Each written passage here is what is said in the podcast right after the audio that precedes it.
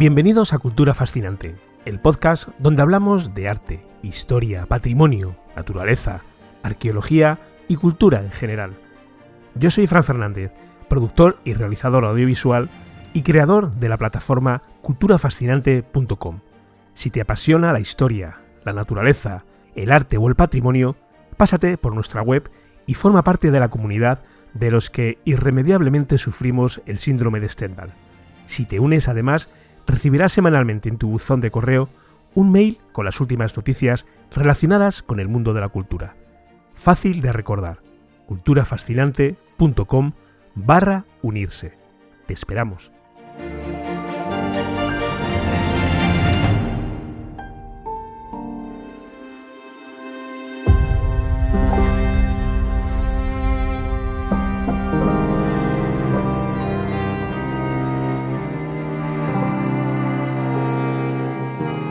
Cuando nos acercamos a la historia de Roma, por norma general, descubrimos una época de esplendor en la que los emperadores conseguían conquistar territorios y las grandes batallas suponían un triunfo para las legiones romanas.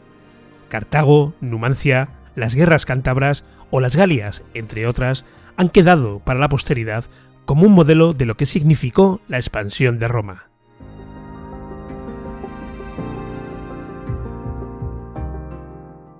Pero esta época de esplendor también contó con derrotas. Generalmente suponían un cese temporal en su constante expansión, pero posteriormente estas volvían a reanudarse hasta la conquista final de los territorios. Pero si hay un punto de inflexión determinante en este periodo de expansión que influiría notablemente en el devenir de Roma, este es, sin duda alguna, la batalla que aconteció en los bosques de Teotuburgo, en tierras de Germania. En el episodio de hoy de Cultura Fascinante vamos a hablar de un importante acontecimiento que sirve para entender el futuro de Roma y su expansión como imperio. Comenzamos.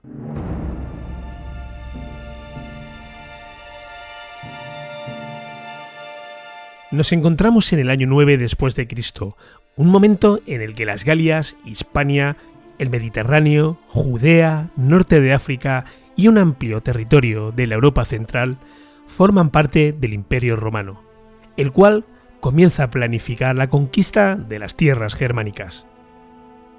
Para que la integración tuviera lugar de manera natural, Roma siempre evitó el enfrentamiento armado, haciendo partícipes de este proceso de expansión a líderes de tribus germanas a muy temprana edad. De entre ellos es necesario destacar a Arminio, un príncipe de la tribu germana de los queruscos.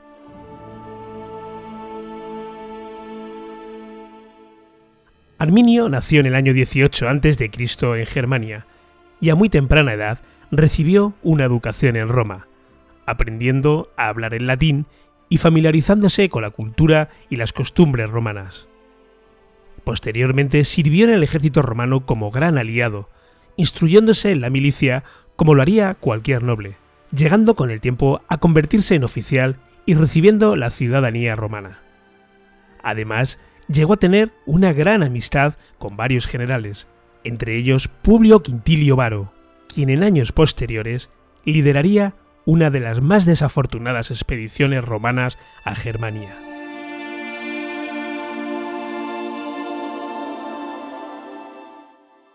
Arminio, aun estando plenamente integrado en la educación y en su relación con los romanos, nunca se olvidó de sus raíces germánicas y de su compromiso con su pueblo, algo de lo que dejaría constancia en años venideros.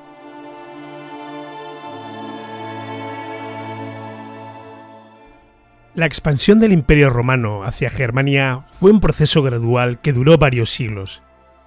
Esta región se encuentra al este del Rin y al norte de los Alpes, y estaba habitada por diversas tribus germánicas que vivían en una cultura de guerreros, cazadores, recolectores.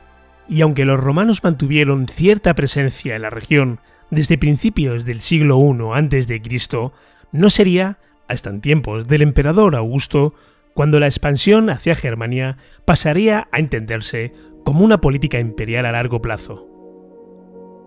Y aunque durante los siglos posteriores los romanos trataron de conquistar las tierras de estos pueblos, nunca lograron establecer un control completo sobre la región.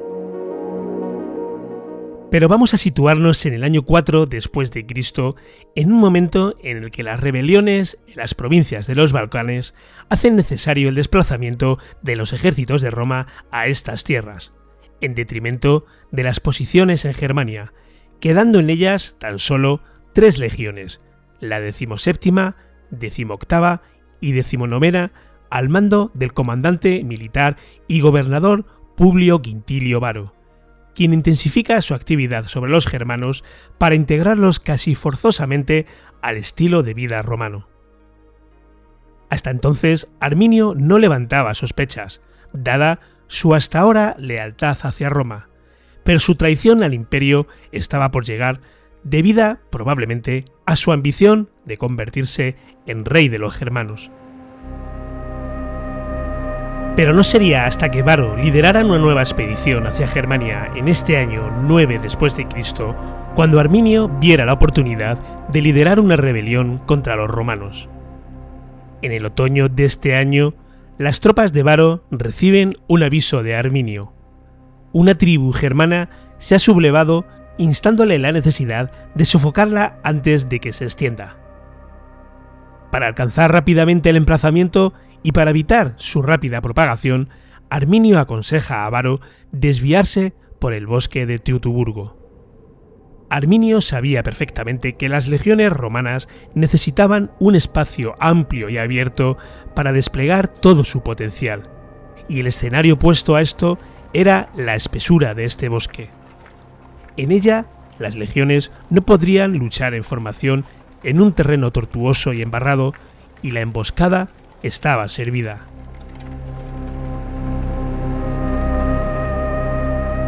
Las tribus aliadas estaban dispuestas para el ataque, rodeando a las tres legiones que caminaban en disposición de fila, hacia un terreno abierto en el que pudieran maniobrar adecuadamente.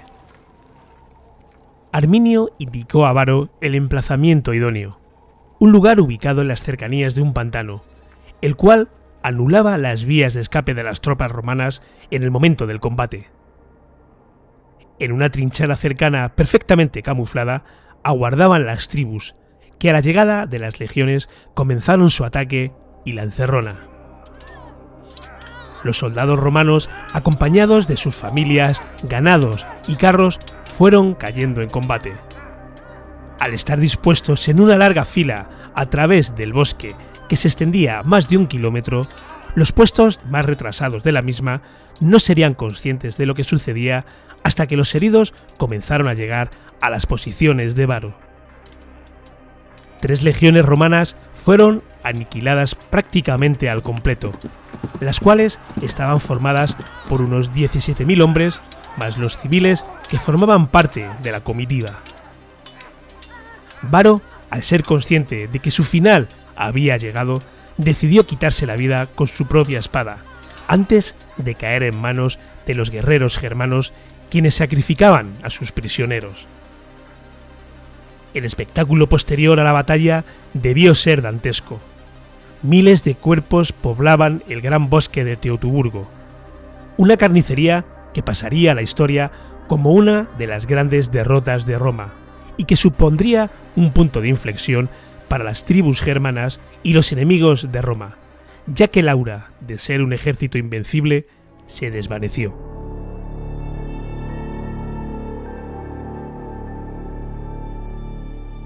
Las noticias cayeron como un jarro de agua fría en la capital del imperio.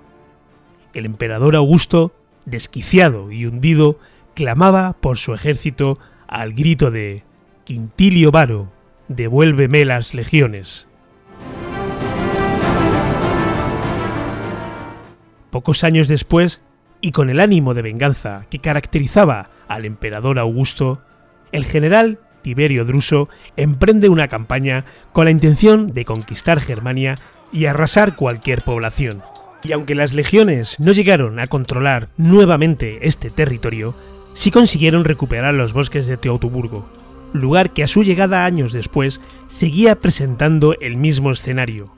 Miles de cuerpos aún cubiertos por sus armaduras. Arminio nunca llegó a ser capturado, pero sí su esposa. El traidor a Roma, enfurecido ante tales hechos y desde su posición de líder, se convirtió en un tirano con sus tribus, quienes terminaron asesinándolo ante el temor del gran poder que estaba adquiriendo. Posteriormente, Tiberio, el sucesor de Augusto, tomó la decisión de retirar sus tropas más allá del Rin, con el pensamiento práctico de que conquistar Germania supondría un gran número de pérdidas, tanto humanas como económicas, dando fin a la expansión romana hacia el norte que siglos atrás comenzara Julio César.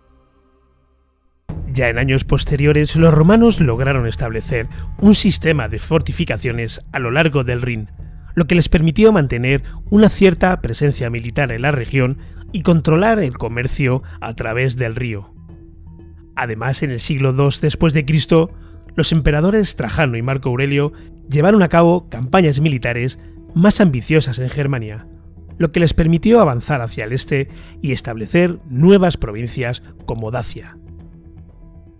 A pesar de estos avances, la expansión romana hacia Germania siempre se vio limitada por la resistencia de las tribus germánicas, las cuales ofrecían una feroz oposición a la presencia romana en su territorio. Además, la expansión se vio interrumpida por una serie de crisis políticas y militares que afectaron al Imperio romano en los siglos 3 y 4 después de Cristo. Ya en el siglo V después de Cristo, las tribus germánicas logran finalmente derrotar al Imperio Romano de Occidente y establecer sus propios reinos en la región. Sin embargo, la presencia romana en Germania dejó una huella duradera en estas tierras, tanto en términos culturales como en la configuración de las fronteras políticas y territoriales de Europa.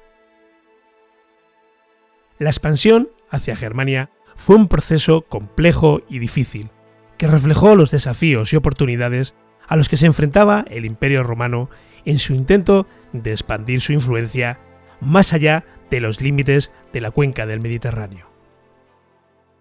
Y hasta aquí el episodio de hoy de Cultura Fascinante en el que nos hemos acercado a un episodio trágico en la historia de Roma, un momento de inflexión que supuso un antes y un después para las ambiciones de ampliar este imperio por toda la Europa. Por mi parte, nada más. Simplemente recordaros que en culturafascinante.com vais a poder uniros a nuestra lista de correo desde donde periódicamente te envío un mail con información relevante de todo lo que tiene que ver con lo que precisamente hablamos aquí en este podcast. Recuerda culturafascinante.com. Nos vemos por aquí en el siguiente episodio. Chao.